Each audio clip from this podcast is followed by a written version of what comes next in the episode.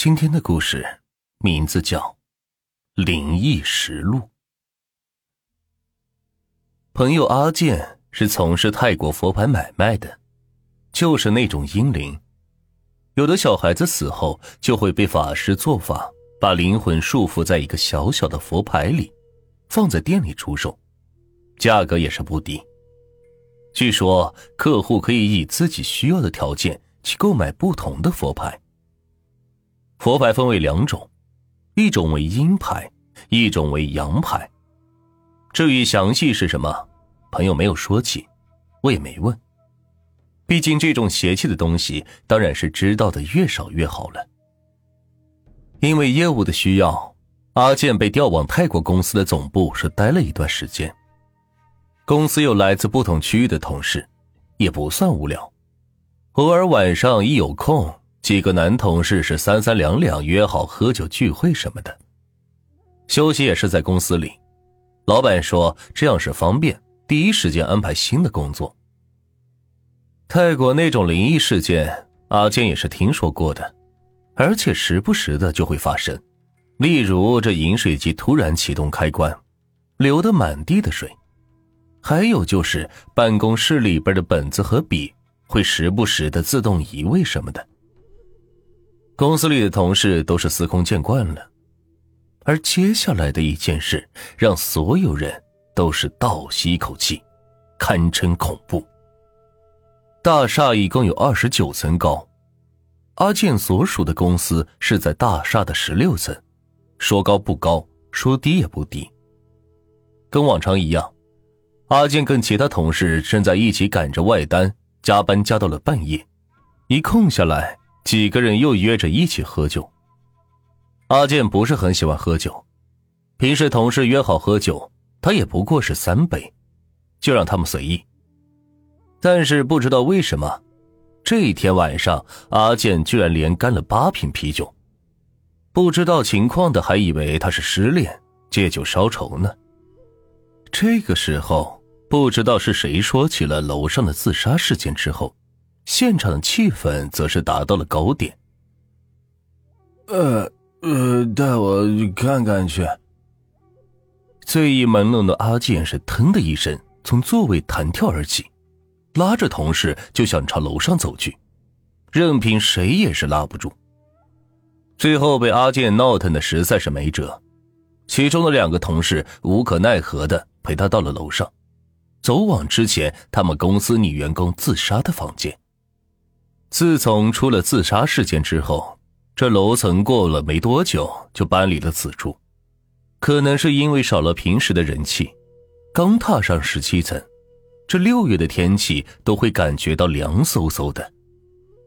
在他们公司搬走之后，楼上属于人去楼空的现状，各个房门都没有锁，没人打扫后的公司里文件只是散落了一地，而此情此景。更像是散落了一地的纸币。要不我们回去吧。扶着阿健走的同事阿伟，不仅是打起了退堂鼓。从刚刚坐上电梯上来，他就总感觉脖子是一凉的。现在还要去看别人自杀的现场，简直就是在挑战别人的心理极限。呃，你们谁谁要走？我跟你们，跟你们没完啊！阿健下了最后一道通牒，没办法，现在他喝醉了，他就是老大。阿伟跟另外一个同事只好是硬着头皮往空荡的公司里走去。所有的房间都是开着，除了一个房间，阿伟和同事就停在了这个门前，迟迟是不敢再动。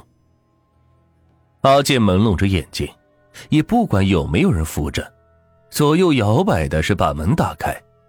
此时门是缓缓的开了，阿伟跟另外一个同事不禁的头皮一阵发麻，但是却没有什么发现。现场的办公桌上依然放着电脑跟平日里用的文件之类的，由于没人打扫，上面是覆盖了一层厚厚的灰尘。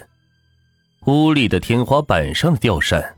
还挂着上吊时所用的绳子，怎么样？见到了吗？其实说穿了，鬼都是人们自己幻想成的。阿伟跟同事和阿健三个人回到公司后，面对同事的提问，阿伟是摇摇头，把现场的一切情况是告诉了他们，就是没见着鬼。一旁听完阿伟描述完情景的诺伊，脸一下子就白了，并重复了多次阿伟去的那个房间是不是幺七零四后，颤颤巍巍的说：“在在公司搬离的时候。”他他他的房间是我收拾的，几乎全部搬空了，不，不可能还有你说的电脑跟文件的，你是不是看走眼了？阿伟听他这么一说，整个脊椎骨就是一阵凉意，气氛陷入了僵局。酒意发作后，睡死在沙发上的阿健，不知从哪里来的力气，就跟电影里的僵尸一样，一下子是站直了身子。把现场几人吓得是四处乱窜。只见阿健双眼无神，直直的往公司门外走去，那形势就是要到十七层的模样。同事们见阿健不对劲，都跟在他的身后走上了往十七层的楼梯。也不知道当天晚上是怎么回事，当他们再次走到十七层的公司门口时，顿时是刮起了一阵无名的风。更让几个人崩溃的是，十七层的走廊上根本没有窗口，哪里来的风？转眼间，阿健一下子就不见了身影。等他们几个意识到事情的危险性，跑到之前十七层那个女的上吊死的房间时，他们看到阿健已经站在了桌台上，两只手是抓着挂在风扇上的绳子，脚下一松，脖子悬吊在绳子上。阿健的同事阿伟也不管三七二十一，一个飞身的把阿健是扑倒在地板上。被扑倒在地的阿健就好像是受到了什么刺激，力气是特别的大，轻而易举的就把身材高大的阿伟给甩开了。其他同事看到如此，也是纷纷上前阻止。这人多还是不一样，阿健被几个同事给按住，最后处于怕事件再次严重。也不知道是谁提的主意，直接把阿健给砸晕了。过后才把人抬回到公司。对于那天的所作所为，阿健跟我说，他真的是一点印象都没有。这些事情还是过后他的同事告诉他的。唯一有印象的是，那晚跟同事喝了酒之后，他跟同事一起去到了十七层后，看到有个女的被吊在风扇上的绳子上。还对他笑着，之后什么的，他一点印象都没有了。肯定的一点是，他酒醒的第二天，看到几个同事个个被揍的是鼻青脸肿的。看来那天晚上阿健的酒疯不是一般的严重。为了给同事们赔罪，他可是花了一个月的工资，请同事是大餐一顿，算是答谢他们救了自己的命。后来阿健也是不敢再喝酒。怕自己是喝酒闹事。过了半个月，在他的要求下被调回了国内，一回来就辞职了。现在在一家蛋糕店里工作。原本没有信仰的他，初一十五也开始跟着妈妈去庙里边是祭拜。